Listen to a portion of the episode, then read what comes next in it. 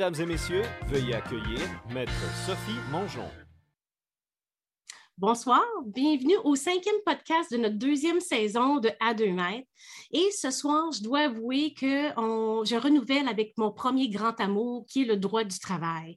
Alors, euh, à, chaque, euh, à chaque moment ou à chaque occasion que j'ai de représenter quelqu'un en droit du travail, ça me fait toujours chaud au cœur parce que c'est euh, le domaine de droit qui a été le premier domaine dans lequel j'ai travaillé.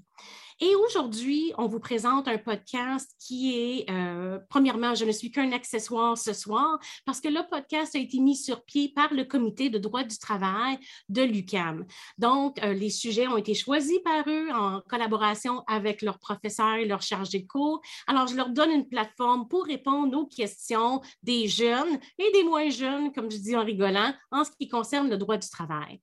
Et ça me permet de vous dire, de vous raconter un petit peu une petite anecdote comment que moi, je me suis retrouvée à faire du droit du travail. Donc, j'étais pendant mes études à l'Université de Montréal en deuxième euh, année de droit. J'étais, euh, évidemment, moi aussi, il fallait que je travaille pour payer mes, mes, dépenses et mes études et tout. Et j'étais serveuse dans un restaurant les fins de semaine. C'est un restaurant de déjeuner, un restaurant familial, donc pas une grande chaîne ou quoi que ce soit. Et puis, euh, c'était beaucoup de travail et on nous demandait de porter une chemise blanche. Puis je me posais la question, ben, c'est-tu moi qui dois payer cette euh, chemise-là?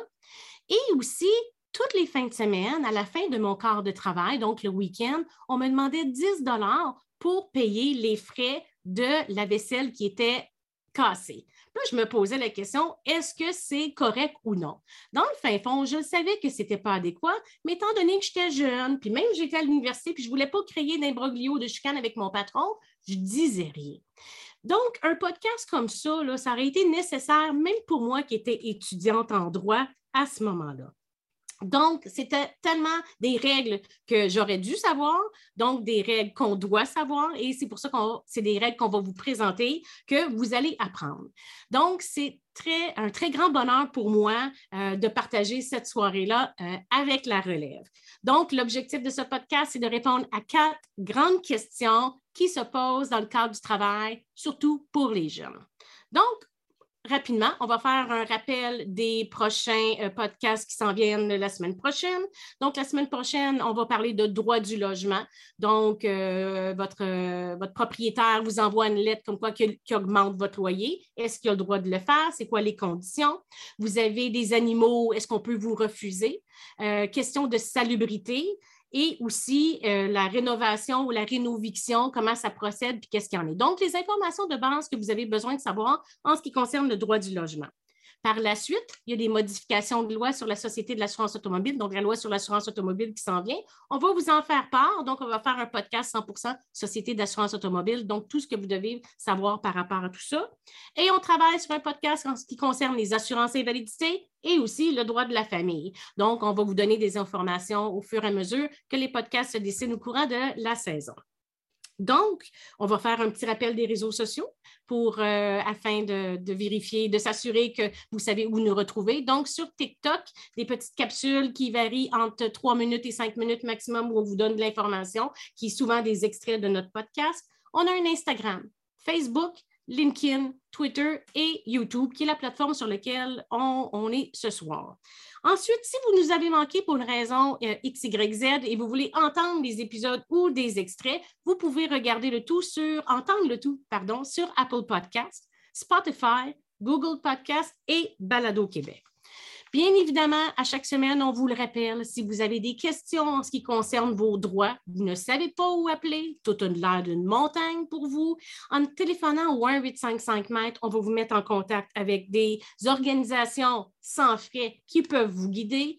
Vous euh, trouvez un avocat qui, euh, dans le domaine de droit que vous avez besoin, qui respecte votre budget, ou vous donnez de l'information de base afin que vous soyez bien aligné dans vos droits et évidemment pour que vous puissiez tirer votre épingle du jeu en ce qui concerne vos litiges.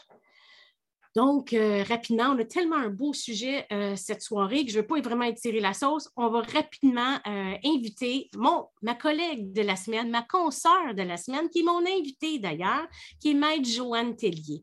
Donc, Mme Joanne Tellier, elle a déjà fait un podcast avec nous la saison passée en ce qui concerne les normes du travail. On avait discuté d'harcèlement, etc. Ça avait été extrêmement, extrêmement intéressant. Alors, je me devais d'être réaccompagnée de nouveau par euh, la source inépuisable d'informations en ce qui concerne la CNSST, Mme Joanne Tellier. Merci beaucoup d'avoir accepté. Bonjour, Maître Mongeon. Euh, bonjour euh, à tous les participants.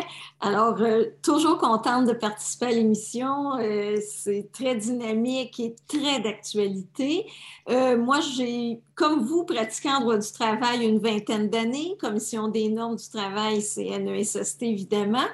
Et depuis que je suis à la retraite, je ne peux prendre ma retraite de chargée de cours parce que la relève étudiante me passionne.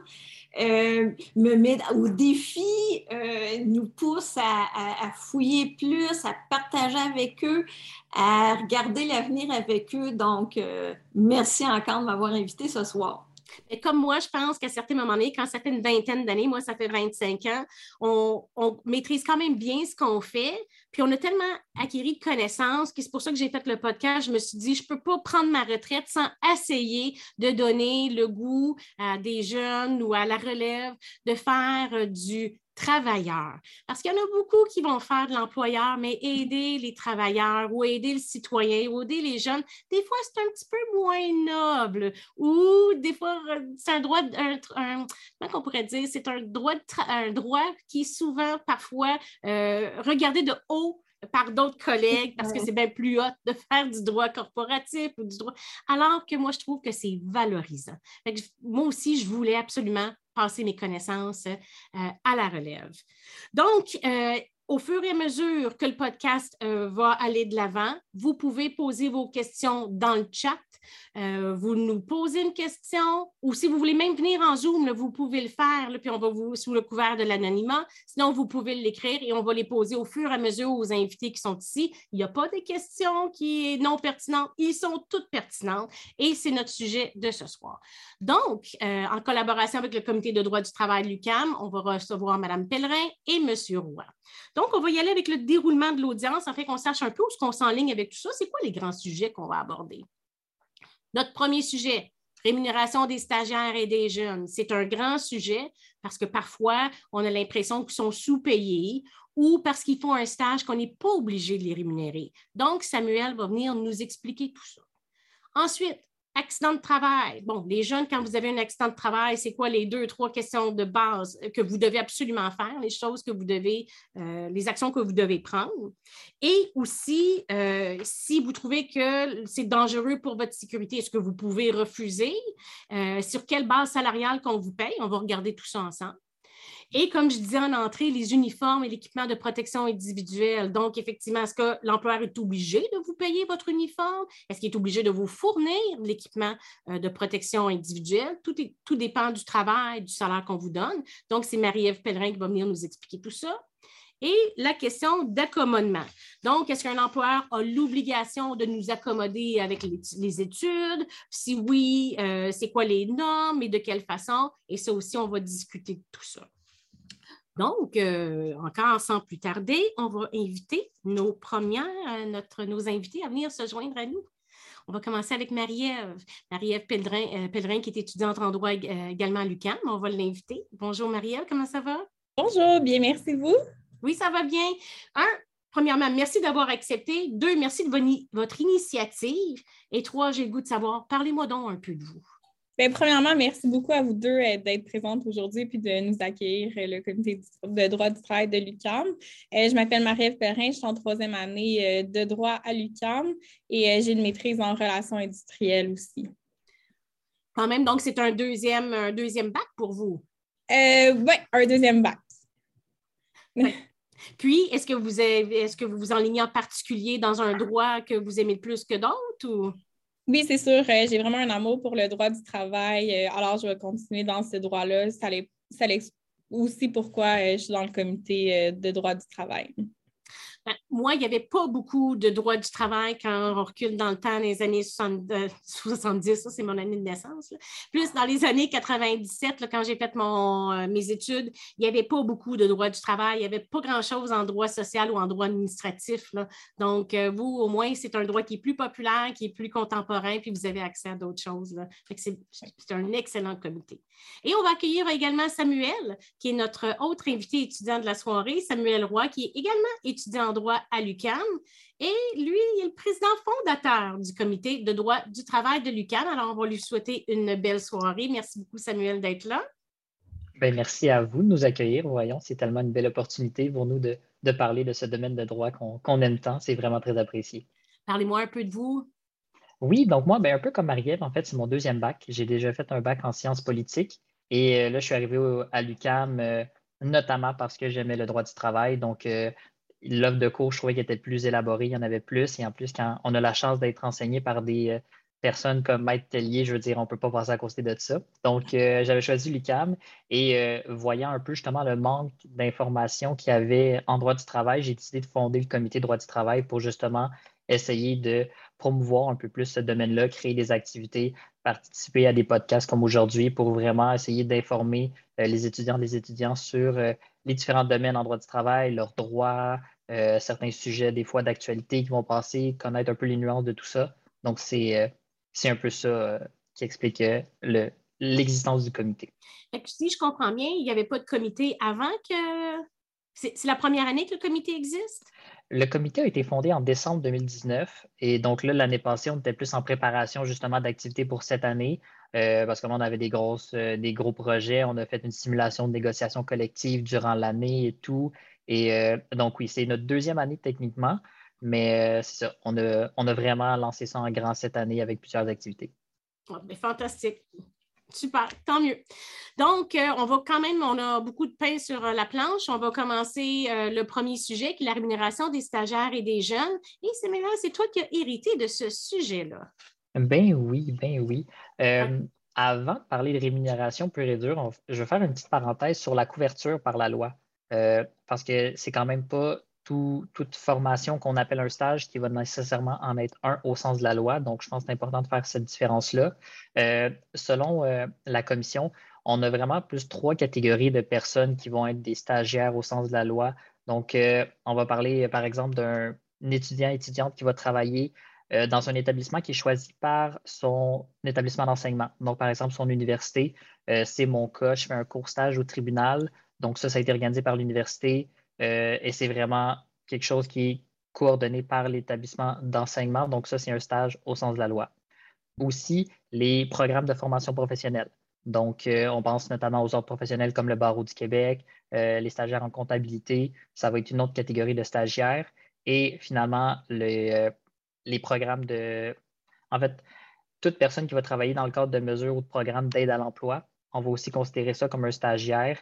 Et il y a des différentes notions qui vont s'appliquer pour chacune de ces catégories de personnes-là. Euh, toutes ces personnes sont exclues de la loi sur les normes du travail et après ça, on va leur accorder certains droits. Donc, pour la première catégorie, euh, établissement, euh, quelqu'un qui travaille dans un établissement choisi par son université, son cégep, quoi que ce soit, les dispositions qui vont s'appliquer à eux, ça va être surtout harcèlement psychologique, sexuel. Ils vont quand même être assujettis à ces, ils vont bénéficier de ces protections-là, recours contre les pratiques interdites, et aussi, euh, tout récemment, depuis octobre passé, euh, ils ont quand même des protections en vertu de la loi sur la santé et sécurité au travail et de la loi sur les accidents et maladies professionnelles. Donc, il y a quand même certaines protections, mais on exclut d'autres, euh, les autres protections de la loi sur les normes. Quand on parle des stagiaires dans le cadre d'un programme de formation professionnelle, donc par exemple, pour moi puis Marie-Ève qui va faire bientôt notre stage du barreau, on va être visé par la majorité des dispositions de la loi sur les normes, mais par contre, le salaire minimum et le droit aux vacances annuelles ne vont pas s'appliquer à nous. Donc, euh, on n'a pas droit au salaire minimum ni euh, on n'accumule pas de vacances pendant notre stage. Et euh, finalement, la, troisième catégorie de personnes, les, les, personnes qui travaillent dans le cadre de mesures ou de programmes d'aide à l'emploi, eux, ils sont complètement exclus de la, loi sur les normes de ce que j'ai pu, pu en trouver. On a-t-il des exemples, par exemple, que des exemples de, travail, là, justement? C'est-tu des gens qui sont sur l'assurance emploi, qui vont faire des stages? Oui, c'est ça? exactement, maintenant, Jean, ou euh, des gens qui sont sur la sécurité du revenu, donc l'aide de dernier recours, mm-hmm. et qui feront euh, un stage en réintégration au milieu du travail ou euh, du genre. Parce qu'en fait, comme le signale très justement Samuel, c'est que la loi sur les normes, euh, elle a, elle, trois critères pour identifier un salarié. Euh, la prestation de travail, ça, ça va, on s'entend rapidement. La subordination à l'employeur, on s'entend également, mais le salaire. Alors, c'est souvent ce critère-là qui exclura les stagiaires. Évidemment, on, essaie toujours, et particulièrement au barreau, hein, on, y est membre et euh, on, y est active, euh, Maître Mongeau et moi. On, essaie vraiment de convaincre toujours les milieux de stage de rémunérer. Mais c'est vrai, euh, Samuel a tout à fait raison. Il y a une disposition d'un règlement de la loi sur les normes qui n'oblige pas qui, dit que le stagiaire n'est pas soumis au salaire minimum. Donc, il pourrait ne recevoir aucun salaire, il pourrait ne recevoir un salaire qui est sous le salaire minimum. Donc, c'est ce critère-là qui fait qu'il y a une majorité de stagiaires qui est exclue de la loi, d'où euh, une nouvelle loi qui a été déposée euh, et adoptée la semaine dernière qui s'appelle justement euh, loi sur justement pour assurer la protection des stagiaires en milieu de travail, c'est ça. Exactement, merci. Donc, c'est elle qui vient combler ces morceaux-là, très justement. Donc, justement, Samuel, qu'est-ce qu'elle vient dire? Cette loi-là? Vient corriger ce que tu as expliqué au début qui, qui, faisait en sorte qu'il n'était pas couvert ou qu'est-ce qu'elle vient faire, cette nouvelle loi-là? cette nouvelle loi-là, en fait, elle vient accorder euh, certains droits qui jusque-là n'étaient pas encore euh, possibles pour justement les stagiaires en milieu de travail. On va parler notamment de s'absenter pour certains jours fériés. Mm. Maintenant, c'est possible. Bien, je dis maintenant, la loi n'est pas encore entrée en vigueur de ce qu'on sache. Elle devrait entrer en vigueur dans six mois, mais on va en avoir euh, le, le cœur net quand on va voir la version finale de la loi qui n'est pas encore disponible. Mais jusqu'à présent, si on se fie au projet initialement mm-hmm. déposé, ça devrait euh, entrer en vigueur dans six mois. Donc, euh, les jours fériés, on va pouvoir s'absenter. les, les, absences pour cause de maladie, raison familiale ou parentale, ça aussi, c'est un nouvel ajout dans la loi. Le droit comme je l'ai dit, de bénéficier d'un milieu de stage exempt de harcèlement psychologique, euh, la protection contre les représailles, donc les pratiques interdites, l'article 122 de, la LNT, et euh, finalement les recours qu'on trouvait, euh, certains recours justement pour pouvoir bénéficier de ces protections-là, dont on les, on les rend non seulement accessibles aux stagiaires, mais aussi on les adapte un peu. Donc, ce n'est pas exactement le même recours, par exemple, contre la protection, contre les pratiques interdites qu'il y avait dans l'article 122. Ce n'est pas exactement le même qui va, qui va s'appliquer aux stagiaires, on essaie de l'accommoder un peu pour que ça soit plus facile à, exercer comme droit. Euh, mais sinon, euh, c'est vraiment, c'est vraiment ce genre de droit-là maintenant qu'on vient accorder. Euh, mais par contre, il faut mentionner que le salaire minimum n'est pas dans la nouvelle loi. Donc, on ne vient pas non plus concrétiser le, salaire pour les stagiaires. Ça, à ce jour, ce n'est pas encore fait. Donc, ce n'est pas venu dire qu'il fallait qu'au moins qu'un stagiaire soit payé au niveau du salaire minimum comme tel ou quoi que ce soit. Là. Non, exactement. Donc, toutes les catégories que j'ai expliquées, euh, les, justement, les personnes, euh, dans le fond, les employeurs ne sont pas dans l'obligation de les payer au salaire minimum. Euh, ceci étant dit, c'est quand même important de mentionner que c'est vraiment le travail ou la formation qui est faite dans le cadre de ce stage-là qui n'est pas obligé d'être payé. Si, par exemple, on reçoit un stagiaire dans le cadre d'un, je sais pas, dans le cadre d'un établissement choisi par un établissement d'enseignement, on reçoit ce stagiaire-là, on l'aime beaucoup, puis on l'engage les fins de semaine pour travailler, bien là, ça ne devient pas, ça reste pas un stagiaire. Là, c'est un employé comme tous les autres, et là, il va devoir être payé selon la loi sur les normes. Donc, c'est vraiment dans le contexte de ce stage-là que le salaire minimum ne s'applique pas. Est-ce que c'était vraiment, je pose une question à Maître-Tellier, est-ce que c'était vraiment nécessaire, dans le fond, de, faire cette, euh, cette loi-là, dans la mesure où la loi sur les accidents de travail, par exemple, l'article 10, qui prévoit quand même comme quoi que les étudiants sont reconnus euh, comme des travailleurs. Donc, qu'est-ce que ça vient rajouter? Votre question est très pertinente, Maître Mongeon, parce que euh, en fait, les étudiants qui travaillent, ils sont déjà protégés par la loi sur les normes. Pourquoi? Parce que l'étudiant qui travaille et non pas le stagiaire, je fais une distinction, l'étudiant qui travaille, euh, comme dit Samuel, soit le week-end ou à n'importe quelle autre période en dehors des cours, il reçoit un salaire, donc il répond à la définition de salarié. Alors lui, il était déjà protégé. La catégorie qui, qui l'était peu, c'était les stagiaires parce que la loi ne protégeait que ceux qui recevaient, que ceux qui reçoivent un salaire. Il y en a quand même qui reçoivent un salaire. Le ministère du Travail, quand il a déposé son projet de loi cet hiver, disait qu'il y avait une proportion là, quand même importante qui recevait un salaire. Et c'est très heureux. C'est très bien. Mais, mais, pour toute la portion qui n'en reçoit pas, parce que la loi ne l'oblige pas, eh bien, ça apporte les protections, même si on n'a pas la définition complète. OK, parfait. Donc, un stagiaire qui a un accident de travail, dans le cadre de son stage, va quand même être couvert par la LATMP, les accidents de travail. C'est oui. ça que je comprends? Oui. Puis avant cette loi-là, est-ce qu'ils étaient protégés ou c'était plus nébuleux parce que s'ils étaient stagiaires, donc ils n'étaient pas vraiment étudiants? Exactement. C'est toujours sur la définition où est-ce que finalement l'exclusion s'appliquera ou non. OK. Moi, j'ai reçu une question euh, aujourd'hui pour justement en prévision du podcast sur cet aspect-là. Dans le fond, ce qu'on me disait, c'est qu'on avait un jeune, puis je n'aimerais pas d'université ou quoi que ce soit, il y avait un jeune qui, dans le cadre de son bac, OK, avait une centaine d'heures pour un cours.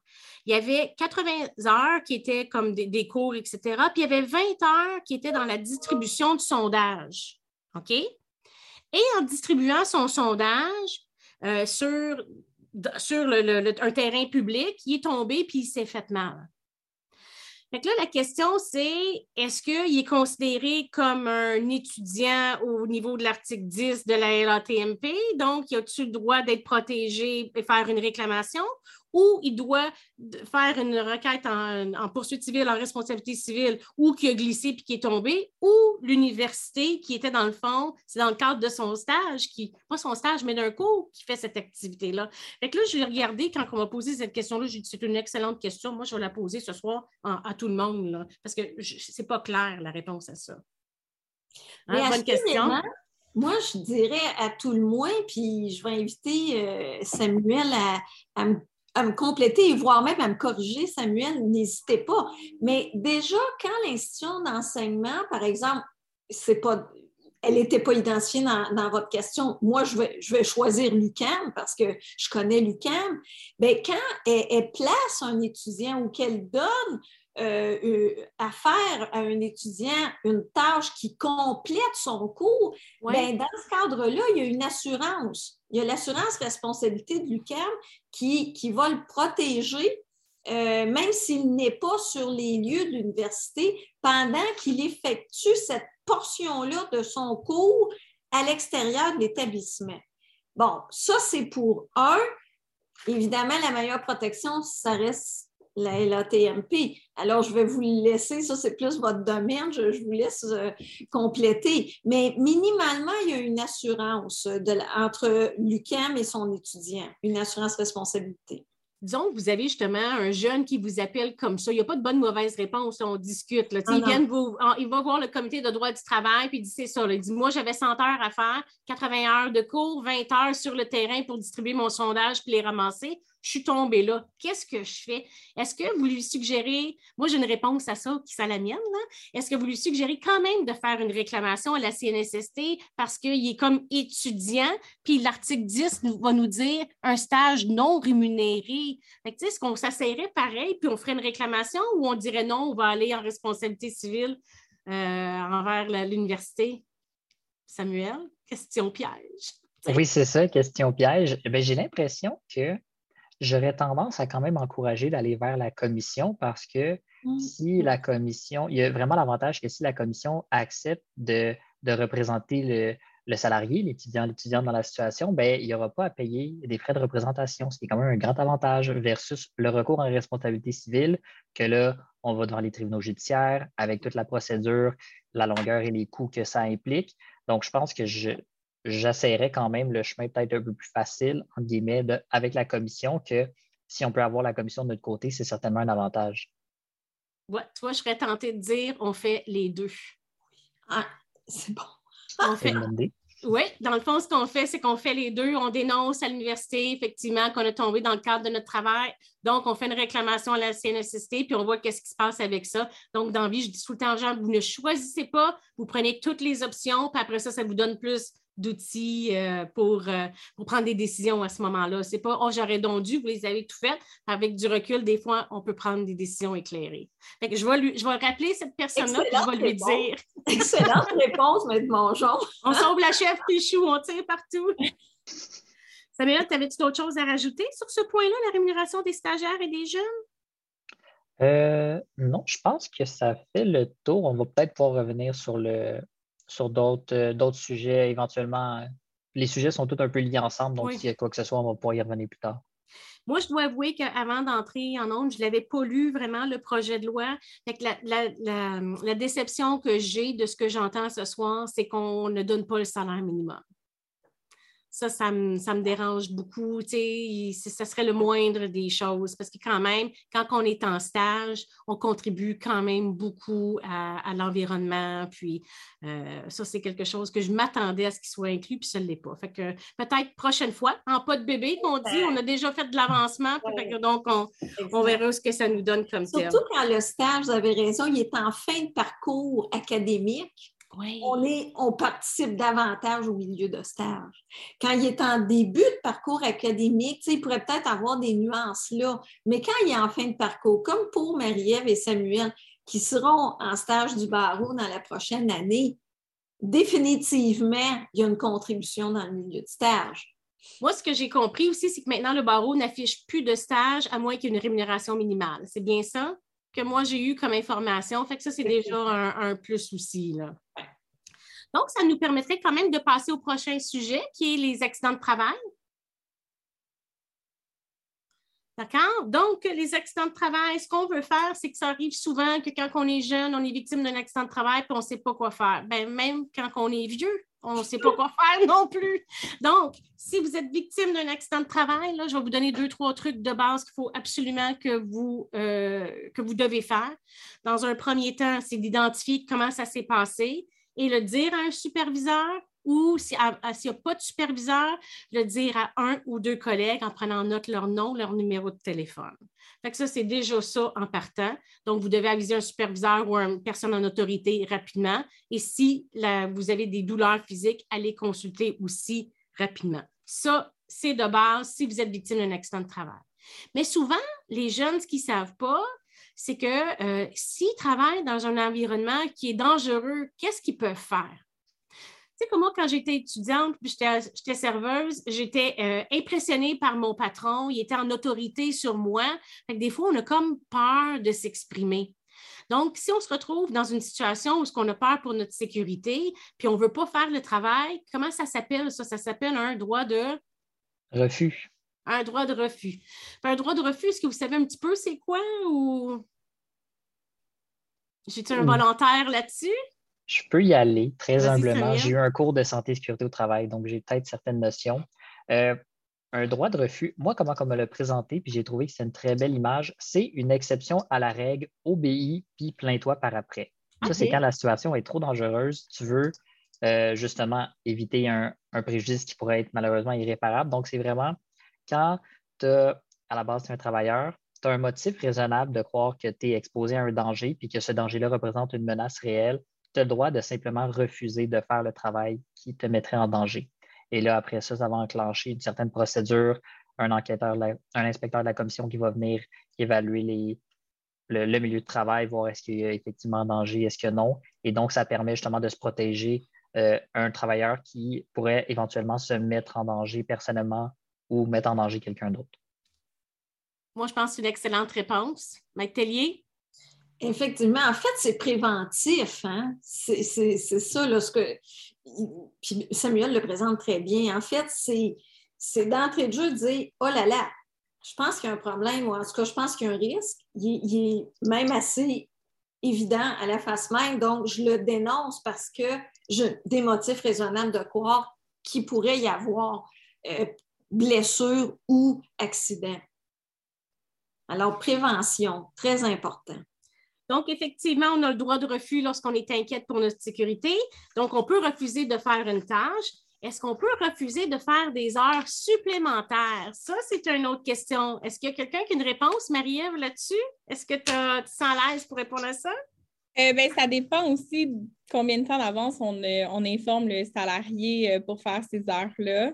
L'horaire doit être donné cinq jours d'avance. Il y a quand même un droit au salarié de refuser de faire les heures supplémentaires après un certain nombre d'heures. je ne me souviens plus exactement, mais il y a quand même deux, heures. heures. C'est qu'il y a quand même une latitude au niveau du salarié de, vouloir, de pouvoir refuser ces heures-là aussi. Là. Effectivement, super bonne réponse. Donc, on a notre droit de refus si on est inquiète pour notre sécurité. On peut refuser des heures quand euh, ça dépasse, donc on a un quart de travail de 7 heures, ils peuvent juste nous demander de faire un 2 heures supplémentaires.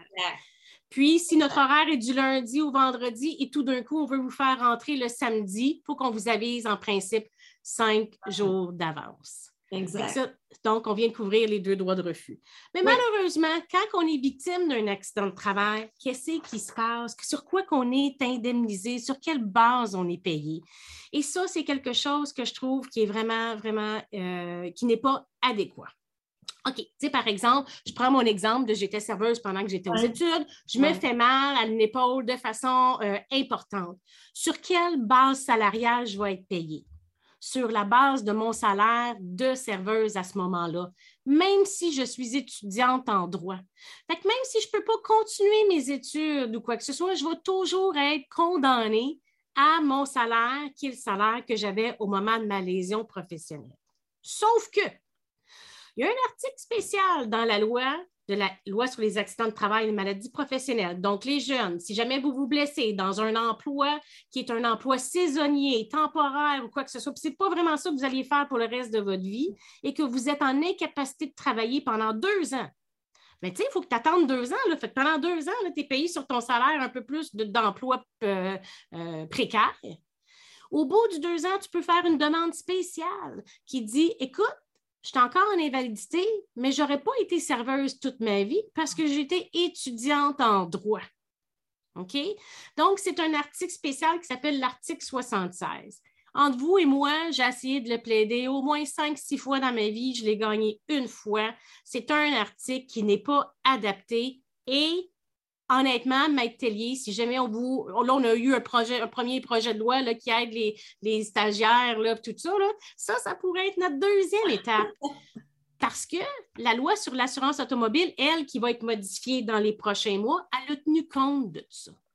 Elle, elle a tenu compte, puis c'est là qu'il faudrait l'importer à la loi sur les accidents de travail et maladies professionnelles. Voici ce qu'elle dit. Si tu es victime d'un accident d'auto, OK? Puis, ce n'est pas ton emploi que tu vraiment faisais habituellement ou c'est un emploi qui était un peu précaire. Si tu es en arrêt de travail plus d'un an puis tu as des séquelles catastrophiques, tu sais que c'est grave, tu es amputé d'un bras ou il te manque une jambe ou quelque chose, bien, après l'année, on va te payer sur le salaire moyen du Québécois qui est de 53 382.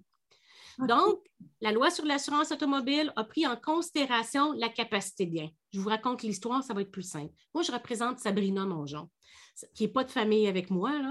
On, a quasiment le même nom, mais probablement une cousine lointaine. Elle, elle a 19 ans. Dans la nuit du 24 au 25 décembre, elle conduit son auto, elle frappe un poteau. Le poteau électrique tombe, elle sort de son auto, elle est correcte, elle pile sur le fil électrique, elle est électrisée.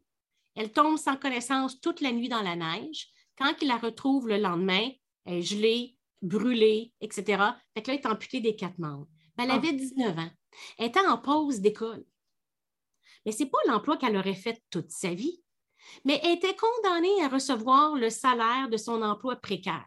Et après plusieurs, plusieurs démarches, ben, justement, là, la loi sur l'assurance automobile va changer. Et en prenant en considération des personnes qui ont été blessées sérieusement, si tu es en arrêt de travail un an, ils vont te payer selon le salaire moyen du Québécois. Wow! Ouais. Donc, euh, dans les prochaines démarches, euh, pour améliorer le sort des jeunes euh, stagiaires, des étudiants, etc., ça aussi, je pense que ça devrait être pris en considération, étant donné que les jeunes et la, précarité de, de la main-d'œuvre ou quoi que ce soit, il y a de plus en plus de jeunes qui travaillent. Est-ce que vous, euh, Maître Tellier, dans les années où ce que vous avez été justement à la CNSST, est-ce que vous avez vu, c'est sûr que ce n'est pas une tonne de cas, mais c'est quand même des causes qui, qui affectent les gens. Est-ce que vous, vous avez eu l'occasion de voir ce genre de problème-là? Moi, j'étais plus euh, norme du travail, mais euh, c'était fréquent, c'est-à-dire que le même salarié qui s'adressait à nous pour la loi sur les normes, parallèlement à ça, pouvait avoir vécu exactement une situation comme vous décrivez. Et, et qu'au final, il, ben, il se faisait congédier. Pourquoi? Parce qu'il n'était plus capable de reprendre son travail parce qu'il avait été trop blessé. Donc, on l'avait sur les deux lois. Il, était, il, pouvait donc euh, déposer plainte dans les deux lois. Alors oui, j'en ai vu de ça et c'était catastrophique parce que euh, souvent, c'était euh, des jeunes, soit des jeunes étudiants ou des jeunes travailleurs, euh, dont, l'expectative hein, de, vie professionnelle était complètement anéantie. Effectivement. Et justement, pour votre information, puis votre gouverne, super belle décision qui a été rendue. Je ne sais pas si vous n'avez entendu parler, Aluminerie de Bécancourt. Oui. Oui. Oui, donc dans cette histoire-là, puis ça, c'est pour ça que je vous transmets l'information. Donc, si les jeunes nous écoutent, ce qui se passait là-dedans, c'est mm-hmm. qu'il y avait des étudiants qui travaillaient à l'aluminerie, puis ils gagnaient beaucoup moins cher que ceux qui étaient là, les adultes, disons, si vous me permettez, puis qui étaient permanents. Pourtant, ils faisaient exactement le même travail. Donc, ils ont fait une plainte au tribunal des droits de la... À la commission des droits, oui, commission des droits de la personne et ils ont obtenu gain de cause. Exactement. Et été confirmé en appel l'année dernière. Récemment, exactement, récemment. si jamais la fin 2021. Donc, c'est un grand avancement encore pour les étudiants et les stagiaires. Là, euh, Une preuve absolument chirurgicale qui a été présentée devant le tribunal des droits de la personne. La Cour d'appel le souligne. C'est une très longue décision du tribunal des droits de la personne. Ils ont été présenter toutes les tâches de tous les salariés étudiants qui étaient dans le recours. Juste le résumé, c'est une quarantaine de pages dans la décision. C'est, je vous le dis là, c'est du papier à musique, c'est minutieux, minutieux. Il n'y avait pas grands arguments pour s'en tirer finalement, parce que la ah. tâche, elle était complètement assumée par les étudiants. Travail équivalent, salaire équivalent. Exact les amis, j'ai une question de Mathieu. Est-ce qu'un employeur, avant qu'on parte, euh, qu'on passe à l'autre sujet des uniformes avec Marie-Ève, une question, est-ce qu'un employeur peut conserver les pourboires remis à un employé? Mais intéressant. Non. Mais non, mais non, mais non, mais non. Pourquoi? Article 50 de la loi, les pourboires appartiennent en propre, ils viennent d'un client et ils appartiennent en propre au salarié qui a fait le service. Alors, il ne peut, l'employeur ne peut conserver les pourboires. Évidemment, aujourd'hui, on paie beaucoup par carte de crédit, carte de débit. Donc, évidemment, l'employeur est dépositaire pendant quelques heures, quelques jours du pourboire, mais il doit le remettre entièrement au salarié serveur la question est un petit peu plus précise où on dit, dans le fond, le, travailleur euh, euh, travaille dans un euh, fast-food, si vous me permettez l'expression, puis le propriétaire garde tous les pourboires en disant, je vais vous inviter à Noël avec ça. ça, c'est un non-non. c'est très, très gentil de les inviter à Noël, mais pas avec les pourboires des salariés. J'ai une autre petite question en ce qui concerne le salaire, comme ça on va passer à Marielle. Mon, conjoint de retour au travail comme retour progressif, trois jours de 8 heures, et l'employeur assume de le payer à 100% 40 heures, mais son salaire est moins élevé de ce qu'il recevait de la CSSC. La CSSC refuse de payer la différence. Où dois-je aller pour contester la décision de la CNSST? Ben, je vais répondre à cette question-là rapidement, là, Madame, euh, Madame Gisèle. Dans le fond, ce que vous devez faire, c'est que vous devez faire une lettre écrite expliquant que vous voulez qu'il vous paye la différence en disant c'est quoi la différence. Vous demandez une décision écrite. Puis à ce moment-là, vous avez 30 jours pour contester, puis aller en révision, puis expliquer votre dossier. Si la révision n'est pas positive pour vous, vous pouvez le porter en appel 45 jours plus tard auprès du tribunal euh, administratif du travail. Donc, ça, c'est la réponse. c'est sûr qu'on va vous, demander toujours une décision écrite lorsqu'on vous refuse quelque chose. Ça vous permet d'exercer une, euh, une contestation. Donc, on va aller à notre troisième sujet.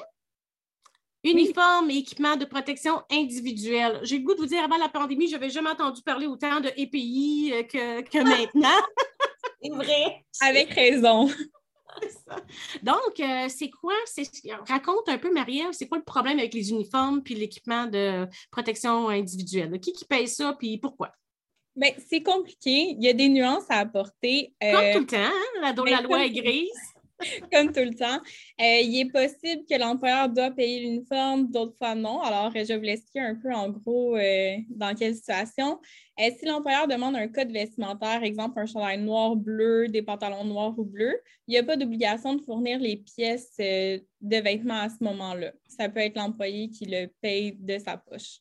Euh, si les employés sont payés au-deçà du salaire minimum, l'employeur peut euh, demander des frais pour l'uniforme et l'entretien de l'uniforme, mais ces frais doivent jamais faire en sorte que le salaire de l'employé descend sous le salaire minimum. Il doit être toujours payé au salaire minimum. Euh, Par exemple, quelqu'un qui travaille chez Best Buy, qui est obligé de porter le chandail Best Buy ici, là, Aussitôt qu'il y a le logo d'inscrit sur un vêtement, à ce moment-là, l'employeur a une obligation de, le fournir gratuitement. Ça, c'est vraiment euh, important. Aussitôt qu'il est marqué euh, à l'effigie de la compagnie, il doit être fourni. Euh, aussi, il y a un jugement gagné et beau regard en 97, là, ça fait quand même un bout, mais ça dit que aussitôt que c'est une tenue semblable à tous, le tribunal a reconnu que c'était un uniforme. Même s'il n'y a pas de logo? Même s'il n'y a pas de logo dans cette décision-là, ça le dit qu'on peut parler d'uniforme, c'est-à-dire d'une tenue semblable à tous. Fait que l'employeur, à ce moment-là, est obligé de le payer. C'est trop intéressant. Oui, on a beaucoup de jeunes là, qui travaillent, mettons, à la ronde cet été. Là. on sourit. Je vais, vous, faire une confidence. Quand j'ai mis sur, le, sur, mon, euh, sur mon mur euh, le petit vidéo qui faisait la promotion de notre podcast ce soir, j'ai eu beaucoup de vues de Six Flags. Fait que là, ça m'a fait poser la question. Mais ben, justement, on a tellement de jeunes qui vont travailler à la ronde. C'est quoi? On, peut, est-ce que tu es, assez à l'aise pour nous dire, par exemple, c'est un, un uniforme? Qu'est-ce qu'il y en a là-dessus, Marie-Ève? Euh, oui, à la ronde, on a un uniforme fourni. Euh, les employés ont accès à un manteau d'hiver, un manteau coupe-vent, un coton maté, des chandails, euh, trois chandails et deux paires de deux paires de shirts, une paire de pantalons. Le fait qu'on fournit autant pour l'été quand il fait 30 degrés que l'automne quand il fait 5-10 degrés. les manteaux, les gants, les tucs à l'effigie de la ronde sont fournis. Ah, OK. Donc, excusez-moi, mon Dieu, j'ai une petite curiosité, Marie-Ève. Donc, ils sont il, y a le logo, c'est ce que vous dites. Euh, oui, il y a le logo, mais les pièces, exemple, les pantalons, les shirts, il n'y a ah pas le logo. Ah non, mais on les... Mais c'est en haut. OK. Oui, tout ce qui est en haut, les attiques aussi, il y a le logo. On fournit aussi la ceinture euh, et tout. Là. Fait, la ceinture aussi? Oui, ils viennent chercher leur carte employée, puis en même temps, ils ont l'uniforme euh, la première journée de travail. La ceinture, je sais, c'est pourquoi? C'est pour s'assurer que les pantalons, ils ne pendent pas un peu. je Mais il y a une chose que je trouvais vraiment important à souligner puis qu'on n'en parle pas assez. Euh, quand les employés ils travaillent dans des euh, magasins de vêtements ou d'accessoires, des fois, j'ai entendu parler que des euh, employeurs demandent d'acheter des pièces d'uniforme, ben, des pièces de vêtements de cette compagnie-là. Puis il dit Ah, oh, inquiète pas, je vais te donner 50% de rabais. Mais vraiment, ce n'est pas, euh, pas légal. L'employeur doit donner les vêtements ou les accessoires. Il ne peut pas obliger ses employés à acheter des vêtements de sa compagnie. Puis je pense que ça, c'est quelque chose qui n'est pas assez dit pour les jeunes. Puis que les jeunes n'en ont pas assez conscience. Puis des fois, ils se voient obligés d'acheter, oui, à 30% mais quand même obligés d'acheter une pièce d'uniforme, une pièce de vêtements. Puis ça, je pense que c'est quelque chose qu'il faut souligner puis répéter aux jeunes. Selon c'est une des choses principales. Puis aussi, euh, important de souligner, là, c'est plus uniforme d'inscrire dans la loi, mais vêtements particuliers. Fait que si jamais vous voulez faire de la recherche dans la loi, euh, juste faire attention si vous l'écrivez euh, pour l'écrire comme il faut. puis sinon, est-ce que l'employeur doit fournir les EPI? Fait que les EPI, c'est les équipements de protection individuelle. l'employeur doit toujours fournir les, EPI ou s'il ne fournit pas, de les rendre disponibles au moment de la tâche à effectuer exemple, un employé doit porter des capes d'acier ou maintenant on parlait des masques beaucoup, mais il faut que si jamais l'employé fait une tâche soulevée un poids, soulever un frigo, soulever autre chose, il doit avoir accès aux câbles d'acier ou des euh, en tout temps là, pour euh, que ça soit sécuritaire le travail. Euh, c'est ça, puis les rendre disponibles. Ça, c'est inscrit dans la loi de la santé et sécurité au travail à l'article 3 et 51, mais aussi dans le règlement de la loi sur la santé et sécurité au travail à l'article 338. Aussi, j'ai trouvé dans euh, une jurisprudence, le représentant à la prévention et à l'immunerie de Bécancourt de 2019, on redit dans cette euh, décision-là que, selon l'article 51, paragraphe 11, il doit être fourni gratuitement aux employés. Euh, puis aussi, SST C3S, l'énergie de 2014, nous indique que je trouvais intéressant, là, quand un employé doit porter des, un EPI, il y avait un, un peu une mésentente pour le port euh, des câbles d'acier. Puis le tribunal dit que c'est quand une personne raisonnable remarquerait qu'il faut qu'on porte d'une façon logique des euh, équipements de travail pour éviter des blessures. Fait que je trouvais ça intéressant de le souligner aussi. Là, tantôt, on parlait du droit de refus. Fait que de mettre en lumière euh, le droit de refus. Exemple de votre employeur vous demande de soulever une lourde, une lourde un lourd meuble ou autre, une lourde tâche. Fait que, que le droit de refus existe et que le pied doit être fourni euh, de façon expresse. Donc, en principe, disons là, que, question, euh, on est obligé, par exemple, de porter le masque, euh, même si ça achève bientôt dans le milieu du travail. En principe, c'est l'employeur qui devrait le fournir parce que c'est une obligation du travail. Dans la construction, je sais que c'est un petit peu différent, par exemple. Hein? C'est, parce qu'il y a des outils, c'est un petit peu différent. Hein? Oui, c'est différent, puis c'est intéressant aussi à voir. Euh, on a l'habitude de dire que quand on est salarié, tous les équipements doivent être fournis aux salariés par l'employeur. Euh, cependant, il y a des décisions que, on a, que j'ai trouvées, dont euh, la voie et Sirénor de 2013 qui indique le juge indique dans la décision qu'un menuisier charpentier peut avoir lui-même acheté ses, articles de base, mais rester quand même un salarié euh, en fonction de la loi parce que souvent, c'est des emplois plus spécifiques, c'est des emplois où les gens aiment travailler avec leurs propres outils, elles sont habituées avec une certaine marque ou autre. Euh, cependant, l'employeur a quand même le devoir euh, d'acheter les outils aussi, le plus gros des outils. Sinon, il peut donner un, pour exemple, euh, acheter des câbles d'acier, il peut donner, exemple, 100 Puis si toi, tu veux acheter des câbles d'acier plus haut, bien pas plus haut, mais des bottes plus confortables ou autres, mais tu peux aller payer la différence, mais tu as au moins une paire de bottes qui est gratuite à 100 Fait que ça, c'est le fun aussi parce que ça permet une latitude. Euh, par exemple, il y a un problème, selon moi, en construction ou autre, c'est que euh, les employeurs peuvent acheter des outils, mais les outils n'ont pas une certaine norme. Fait que côté SST, je trouve que ça, les, ça met les employés un peu à risque. Exemple, beaucoup en travail euh, construction, les mouvements répétitifs ou la résonance dans les, dans les bras peut causer des euh, douleurs à long terme ou des maladies professionnelles. je pense que ça serait bien de voir une norme imposée minimum de qualité d'outils un peu, là, selon moi.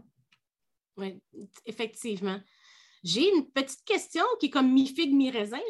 Euh, exemple, mes bottes sont brisées. Mon employeur ne peut m'en fournir une paire sur le champ, disons, parce qu'on a quand même beaucoup de jeunes qui vont aller travailler dans la construction hein, pendant le temps des, euh, pendant la saison. Donc, tu sais, s'équiper d'une scie, d'un marteau, etc., c'est peut-être pas nécessairement euh, opportun ou puisque ce n'est pas ton métier habituel, si tes bottes, par exemple, sont brisées, euh, puis je ne peux pas travailler, puis mon employeur n'en a pas, est-ce que je peux exercer un droit de refus de travail? C'est une excellente question. C'est une question de fait, le droit de refus, donc c'est dur à dire. Ça va dépendre du contexte. Que les bottes ont brisé. Ben, c'est ça, ça va dépendre c'est quoi la tâche qui est à faire. Si c'est euh, marcher sur euh, de la mousse mémoire ou marcher sur des clous, c'est pas la même situation non plus. Donc, c'est sûr que c'est dur à répondre, mais c'est c'est une question de fait. Est-ce qu'il y a vraiment un danger euh, pour, pour la personne d'aller travailler sans des bottes de construction? Bien, de toute façon, quand tu exerces un droit de refus, il faut que tu restes quand même sur les lieux du travail, puis l'employeur peut te donner d'autres choses à faire. C'est comme, c'est comme la réponse tempérée entre refuser puis travailler de façon non sécuritaire. C'est en attendant que tu trouves une autre paire de bottes, tu fais ah. d'autres choses. Un travail plus léger, moins dangereux, euh, vous voulez dire, maintenant, Jean? Oui, oui, exactement. tu fais d'autres choses en attendant que que la situation soit rétablie. Marie-Ève, as-tu d'autres choses à rajouter en ce qui concerne, euh, je vais le dire uniforme, mais ça s'appelle comment maintenant, on dit? vêtements particuliers et, et EPI, mais je pense que juste revenir sur le fait que c'est important de ne pas avoir l'obligation de dépenser dans le magasin auquel on travaille. Je pense que c'est vraiment ça qu'il faut souligner auprès des jeunes puis aller leur porter ce message-là. Je pense que c'est euh, important. Puis disons là, que justement, un jeune est dans le cadre d'un travail, puis il y a des questions, quoi que ce soit, puis il n'est pas trop sûr. À qui, où qui peut appeler? C'est la CNSST, je pense que c'est. Oui, euh, effectivement, le service euh, euh, au téléphone des préposés, il est très fréquenté et il est très apprécié.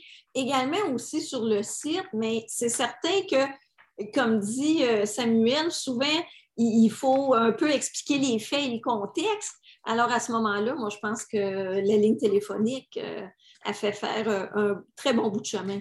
Oui, moi aussi, je dis souvent aux gens, n'hésitez pas, la CNSST a quand même un, très bon service à la clientèle en ce qui concerne les normes du travail puis vos questions au quotidien. Vraiment, là, sont, les préposés sont quand même très, très bien formés, je dois avouer. Si je fais de la comparaison des fois avec d'autres organismes, là, euh, sont vraiment bien informés. Donc, ça nous, euh, nous, apporterait, euh, nous amènerait pardon, au quatrième point qui est l'accommodement. Est-ce qu'avant, je peux peut-être mentionner une petite chose auquel j'ai pensé quand justement Marie-Ève a parlé que l'employeur ne peut pas demander aux gens, à ses employés d'acheter dans son propre commerce. Euh, aussi, au niveau du salaire, l'employeur ne peut pas demander de payer pour ce qu'on appelle des frais d'exploitation. Donc, au début du podcast, vous mentionnez, euh, Maître Mongeon, que vous payez pour de la vaisselle cassée. Mais ça, c'est des frais d'exploitation qu'on ne peut pas exiger du salarié qui paye ça euh, ça fait partie des dépenses d'une entreprise et ça n'a pas à rentrer dans le salaire. Donc, euh, ça m'a fait penser aussi euh, dans la catégorie l'employeur essaie de faire de l'argent sur le dos de ses employés. Ce n'est pas non plus une bonne façon de, le faire. C'est prévu à la loi sur les normes, Samuel a raison. Oui. Oui, on parlait des fois des, comme par exemple des frais de carte de crédit, hein, des choses comme ça. Oui, oui, Mais même la vaisselle, votre exemple, malheureusement, M. Mongeon, je dois vous dire qu'il est encore contemporain. Je ne veux pas hein? vous atttrister, ça existe encore. ah, je me entre vous et moi, là, pour briser 10 de vaisselle, premièrement, c'est souvent pas le serveur ou la serveuse qui va les briser, ça va être un client qui va. Je vais dire, voyons donc.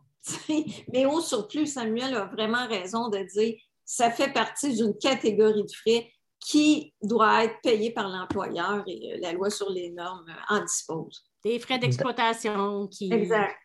D'ailleurs, je remarque que moi aussi, mon premier emploi est en restauration, donc je commence à trouver que c'est un domaine qui est très euh, générateur d'avocats, avocates en droit du travail, finalement. je dois m'inscrire dans la même lignée. bon, et voilà. C'est pas la bateau là, malheureusement. Ah, on est, on est, c'est un beau domaine. C'est un domaine qui, qui est. J'ai goût de vous dire que ça favorise aussi les, relations humaines, la façon de t'exprimer. Fait c'est un, beau, un, beau métier quand même. J'ai toujours dit que la journée que je serais tannée de faire du euh, travail intellectuel, je retournerais à mon grand amour de faire le service aux tables. J'ai vraiment aimé ça d'être une, une serveuse. J'aime encore tout ça d'ailleurs encore. Donc, on va continuer, on va aller avec l'accommodement. Donc, euh, on avait discuté ensemble de euh, est-ce qu'un employeur doit accommoder l'horaire d'une personne aux études? Mais dans un premier temps, ce qu'on voulait juste regarder, c'est que euh, aller à l'école, c'est obligatoire jusqu'à 16 ans selon la loi sur l'instruction publique. C'est bien ça? Oui. Donc, jusqu'à 16 ans, un employeur ne peut pas vous ne doit pas faire en sorte que vous manquiez de l'école. Donc, en partant, il faut qu'il vous accommode dans, les heures de travail. Ça, c'est bon jusqu'à 16 ans.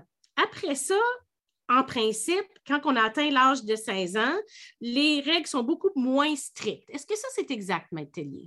C'est tout à fait exact parce que, euh, en fait, à partir. Bon, il y a une section dans la loi sur les normes qui s'appelle le travail des enfants. Là, on est même en deçà de 16 ans.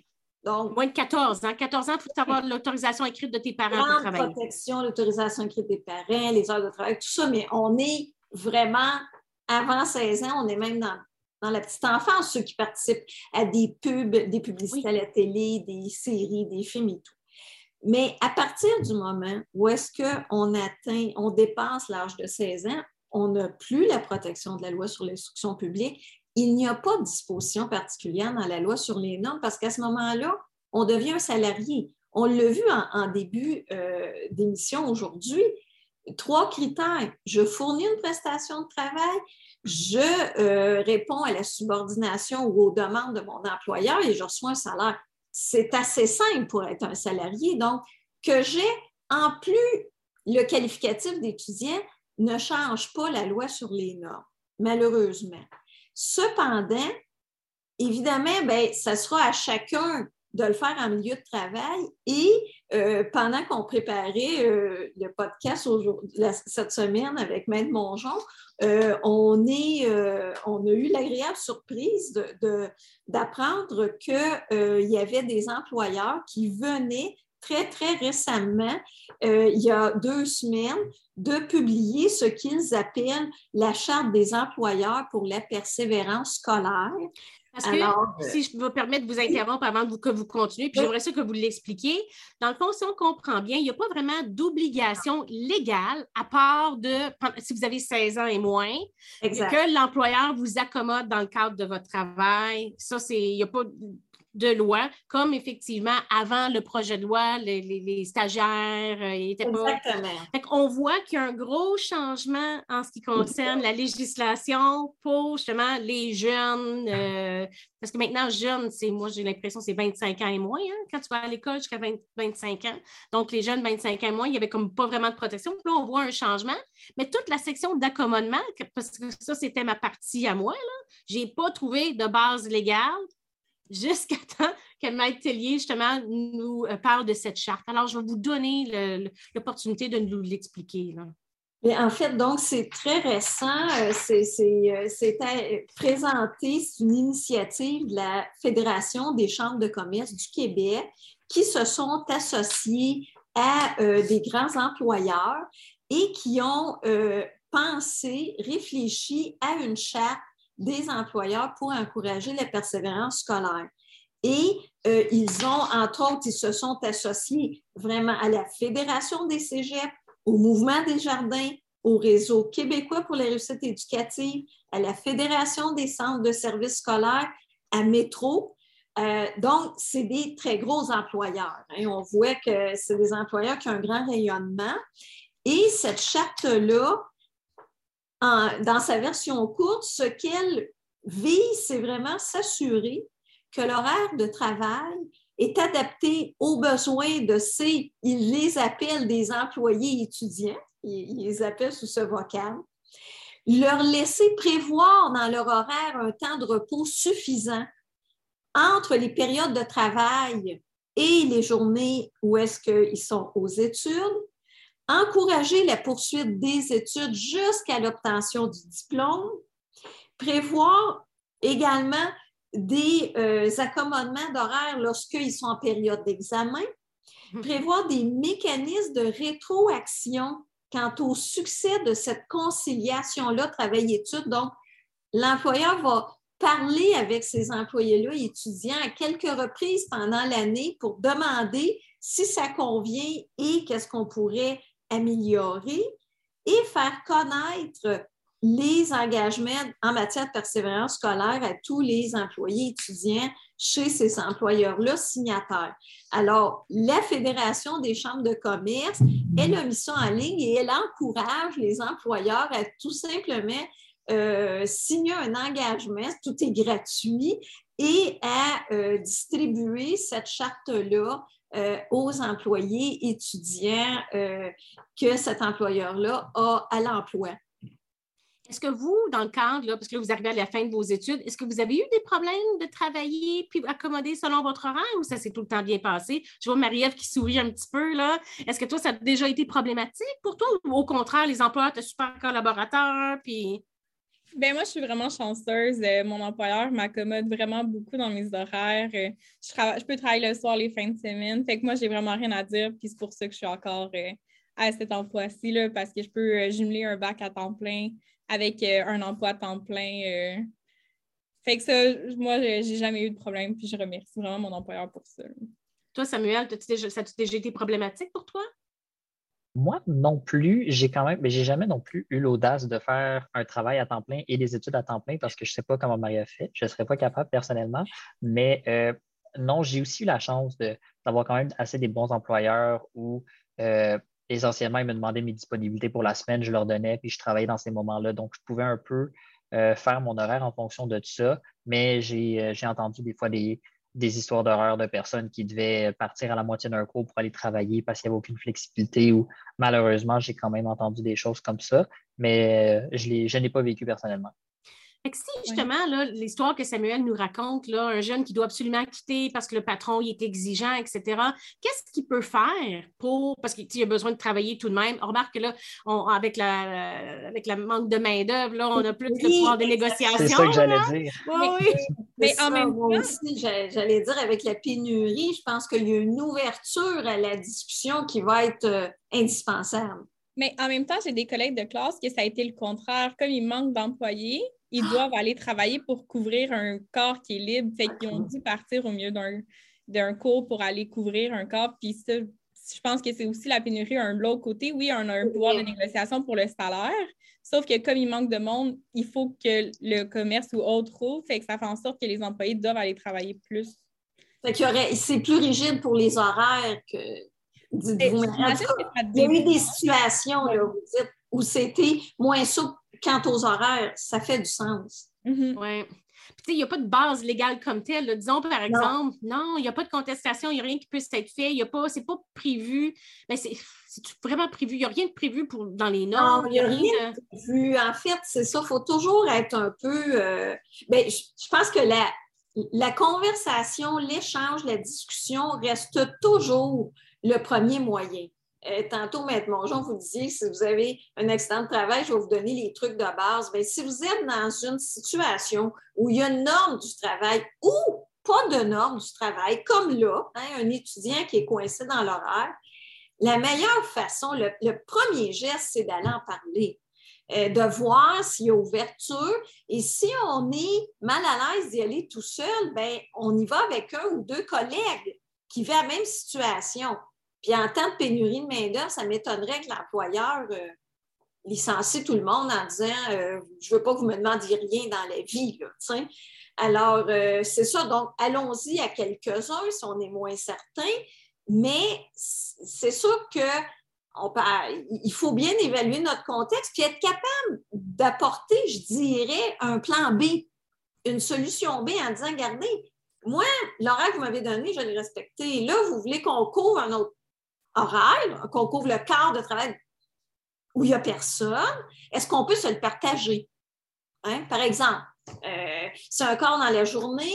Euh, est-ce que moi, je peux venir faire deux heures? Après ça, j'ai un cours. Est-ce que euh, Marie-Ève peut en faire deux? Puis est-ce que ça peut être terminé par Samuel qui peut? Tu sais, aussi, essayer d'en trouver des solutions, d'apporter des suggestions, donc de le dénoncer puis d'apporter des suggestions. Moi, je pense que ça reste toujours de mise. Mais malheureusement, il n'y a pas de disposition précise de protection à cet égard-là. Alors, je pense que les employeurs qui auront choisi sans contrainte, puis tout à fait gratuitement, de s'inscrire à la charte des employeurs pour la persévérance scolaire et qu'ils l'auront annoncé à leurs employés, bien, eux, ils n'auront pas le choix d'être accommodants. Comme on dit, euh, faut que le discours suive euh, les souliers. Hein, ou faut que les babines suivent les bottines. En bon québécois, là? les babines suivent les bottines. Alors, je pense que c'est une belle initiative et, qui pourrait prendre l'ampleur et rassurer très bien les salariés étudiants. Ben, j'ai absolument rien contre la vertu. Quand c'est des gros employeurs, je pense que c'est plus facile à suivre que quand c'est des petits employeurs. Moi, mon fils qui a 19 ans, qui est au cégep, euh, on l'accommode beaucoup avec son horaire, puis on décore de travail, justement, euh, différents programmes. Quand tu es étudiant, tu vas travailler pendant l'été, Noël, euh, remplacement. Donc, je pense que les employeurs ont une ouverture à tout ça. Je ne sais pas, ça fait combien de temps que le Costco, par exemple, a ce programme-là, mais lui, dès qu'il a son horaire, il l'accommode le plus possible. c'est c'est ça, je pense que vous avez raison, Maître Mongeon. Faut, il, faudra que cette pratique-là, elle se répande euh, chez les petits employeurs aussi. On comprend que l'enjeu est grand parce que quand on n'est pas nombreux, si on est 10 employés ou 15, puis qu'il y en a un ou deux qui est absent ou qui quitte, ça met une grosse pression, plus grosse que si on est 200. C'est évident. Mais quand même, au moins, avoir l'ouverture pour peut-être des solutions alternatives. En principe, on aurait fait le tour du quatrième point qui est de l'accommodement. Euh, non, j'ai une question. Euh, J'ai un ami qui va à l'école aux adultes. Il est donc considéré dans la catégorie des jeunes plus vieux. Dans quelle mesure son employeur est obligé de l'accommoder au niveau de son emploi? Donc, je me répète, lui, dans l'école aux adultes. Il n'est donc pas un jeune, si je comprends bien, peut-être 16 ans et moins, secondaire 5 et moins. dans quelle mesure son employeur est obligé de l'accommoder au niveau de son emploi? Avez-vous des commentaires? Ben, légalement, on doit être obligé de dire il n'y a pas de disposition. Gros bon sens, c'est ça. Mais gros bon sens et partage sur la situation, discussion, échange. Quand l'employeur nous embauche puis qu'il sait à notre CV qu'on est en train de faire un parcours d'études, ben il ne pourra pas le nier euh, quelques mois après. Hein. Donc, euh, n'ayons pas peur de le dire. Au contraire, euh, Samuel l'a souligné, ça prend beaucoup d'organisation et, de détermination pour étudier et travailler, et surtout quand on le fait à temps plein comme marie Alors, soyez, euh, soyez fiers de ça, dites-le, et, il faut que l'échange soit continuel avec l'employeur sur ces questions-là. Par rapport oui, Samuel. Oui, excusez. Mais par rapport à l'école aux adultes, quand même, il faut mentionner si c'est un stage qui est fait, parce qu'il y a certaines écoles qui vont justement permettre un stage pour favoriser le, lien, le transfert vers le marché du travail, là, à ce moment-là, on rentre par contre dans la définition du stagiaire et donc le nouveau projet de loi, justement, va s'appliquer et tout. Et une disposition qui est intéressante, qui me permet peut-être de, faire une petite suggestion aux, législateurs. On mentionne dans ce projet de loi-là que euh, les employeurs, établissements d'enseignement, ordre professionnel doivent, ben, ont l'obligation de prendre les moyens raisonnables à leur disposition afin de s'assurer que la réussite des études ou de la formation ne soit pas compromise en raison de, du stage ou de l'exercice d'un droit prévu à la loi. Donc, quand même, peut-être inclure quelque chose comme ça dans la loi sur les normes pour tous les jeunes étudiants, ça pourrait peut-être être quelque chose, un bon premier pas. Le message est lancé. Excellente suggestion. Donc, avant que vous quittiez, Marie-Ève, si tu avais un conseil à donner à des jeunes, est-ce que toi, tu constates le plus? Qu'est-ce que tu dirais? Une lacune? Qu'est-ce que tu dirais à un jeune? de ne pas hésiter à poser des questions, d'aller voir euh, autant les ressources humaines d'une compagnie ou d'appeler les normes du travail. je pense qu'ils sont là pour répondre à toutes les questions. Il n'y a pas de questions niaiseuses, mais de ne pas hésiter à connaître ses droits et d'aller de l'avant à chercher ces informations-là pour ne pas être lésé dans le milieu du travail milieu du travail, le travail prend tellement de place dans notre vie quotidienne qu'il ne faut pas hésiter à aller chercher les bonnes informations pour faire valoir ses droits. Samuel, toi, as-tu un conseil à donner ou? Oui, bien dans la même lignée, je dirais de s'écouter puis de se faire confiance. Si on a l'impression qu'il y a quelque chose qui ne va pas dans ce que l'employeur nous demande, faites-vous confiance, allez vous informer un peu plus, faites des appels à la commission, regardez, puis les chances sont que si c'est quelque chose avec lequel vous n'êtes pas à l'aise, c'est peut-être une pratique justement qui n'est pas permise par la loi. Donc, euh, n'hésitez pas à justement faire le, premier pas, comme Marie-Ève le dit, allez vous informer, euh, poser des questions. Ça va certainement, certainement vous être utile votre voix intérieure, elle ne se trompe pas, suivez votre instinct. Quand elle dit mhm. qu'il y a quelque chose qui n'est pas correct, écoutez-la, allez au bout de tout ça, puis ça peut éviter justement euh, des accidents de travail. Alors, Marie-Ève et Samuel, je vais vous remercier au nom du podcast à deux mètres d'avoir fait ce podcast-là au complet, les questions que vous avez choisies, les recherches que vous avez faites, votre professeur, votre chargé de cours que vous avez choisi pour animer, c'était vraiment fantastique. J'apprécie sincèrement, puis euh, je euh, ça va être à, recommencer. Si ce n'est pas avec vous, ça va être avec la relève, parce que moi, je vous le dis, on va faire ça régulièrement. C'est super. Ben, merci beaucoup de l'invitation. Puis en effet, si ça peut permettre à d'autres personnes par la suite, d'autres personnes de la relève de venir s'exprimer sur leur sujet qui les intéresse, euh, ça sera la meilleure, la meilleure des choses qu'on va pouvoir euh, avoir fait. Donc, ben, merci beaucoup de l'invitation. C'était vraiment très le ben, ça me fait plaisir, puis à bientôt, puis on se reparle. Bonne chance. La meilleure des chances pour la suivre. Oui, j'ai hâte de voir quand on va se recroiser en droit du travail, peut-être dans 4-5 ans, on va, on va, croiser le fer devant un tribunal, on ne sait jamais. on ne sait jamais. Bon, ben, bonne soirée. Merci. Bye bye, bonne soirée. Maître Tellier, je vais vous garder, vous, pour mon verdict final. Donc, on va, euh, j'aimerais ça savoir. Mais avant, voyez-vous, j'ai une autre petite question, puis je trouve que les questions sont importantes pour moi. Là. pour, les gens qui sont là. Euh, la limite du 40 heures est plus ou moins respectée dans mon entourage. 50, mm-hmm. donc, ils travaillent 50 heures, dont l'employeur met 10 heures en banque. C'est une pratique courante, mais seule légale ou à l'avantage du salarié. C'est pas la première fois que j'entends ça. Exact. C'est-à-dire, c'est permis, c'est prévu dans la loi, il faut que ce soit absolument à la demande du salarié. Donc, ça ne peut pas être imposé par l'employeur. Ça, c'est le premier critère. Et le deuxième critère, puis là, j'espère que ce critère-là, il s'applique dans la situation de euh, notre participant ou notre participante, il faut que les heures mises en banque soient l'équivalent du taux majoré, c'est-à-dire que les 10 heures en banque, il doit, ça doit être 10 plus 5, 15 heures en banque. Parce que c'est l'équivalent de taux supplémentaire. À temps et demi, exactement. Madame Gravel, euh, là, pendant qu'on répond à la question, si ça répond à votre question, tant mieux. Si vous avez une autre petite question subsidiaire, je vous invite à la taper là aussi. Là. Exactement, parce que il faut que le taux majoré, que le temps et demi, hein, on va se le dire, on se comprend quand on dit ça, il faut qu'il se retrouve soit sur le bulletin de paye si je suis payé avec du temps supplémentaire ou dans ma banque de temps que j'aurais demandé moi à l'employeur. c'est ça, des fois, soit que c'est payé ou ce que j'ai vu aussi, c'est qu'on va dire, tu as travaillé 10 heures, mais on va rentrer 15 heures. Ça, c'est tout à fait légal, mais on doit entrer 15 heures. Alors souvent, on va dire, je vais t'entrer 10 heures parce que tu vas le reprendre en temps, puis si je te l'avais payé, tu en aurais perdu à cause de l'impôt. L'argument de l'employeur est que ce temps sera utilisé dans une semaine normale qui ne sera pas en supplémentaire. Donc, si je comprends bien, Mme Gravel, ce qu'elle nous dit, c'est qu'on prend les 10 heures, on les met en banque sans faire le temps et demi. Exact. Et ça, ça n'est pas permis. Non, mais qu'est-ce que tu fais dans ces circonstances-là? Tu appelles aux normes du travail, puis tu sais, dans la vraie vie, c'est difficile pareil. Je peux concevoir que c'était peurant parce que tu continues à travailler avec la personne. Par contre, si c'est appliqué à tous, ben qu'on y aille un petit Ensemble. Exactement effectivement. Donc, au niveau du verdict final, moi, j'ai goût de vous dire, en regardant ça ce soir, l'expression l'élève dépasse le maître là, trouve tout son sens. Absolument, je suis tout à fait d'accord. Cette, belle jeunesse-là, cette belle relève-là, mon Dieu, c'est rassurant, c'est stimulant.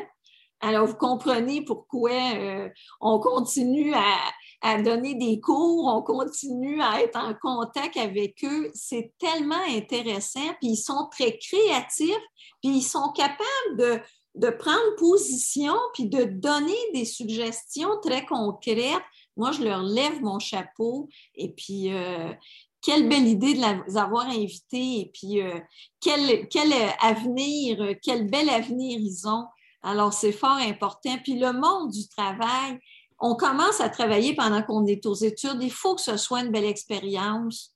Elle doit bien débuter, puis elle doit bien se dérouler. Donc, il faut connaître nos euh, droits. Et euh, ben, eux, ils nous en ont fait la preuve ce soir.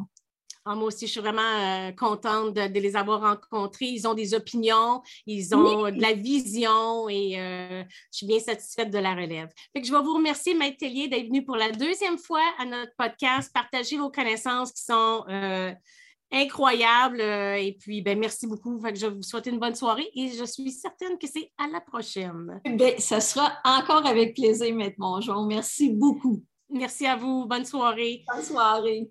Avec tout ça, je vous dis qu'on lève la je déclare la séance levée, qu'on a terminé pour la soirée. Ça a été un sujet très intéressant. Je remercie, euh, comme d'habitude, notre réalisateur Simon, euh, euh, Véronique, qui est notre directrice de chez Beta Marketing, Patrick René, qui est ici au quotidien, qui m'endure à tous les jours, qui m'aide à la recherche, ainsi que Stéphanie, notre qui est en stage de technique juridique du Collège Antique, qui m'aide beaucoup à la recherche à toutes les semaines.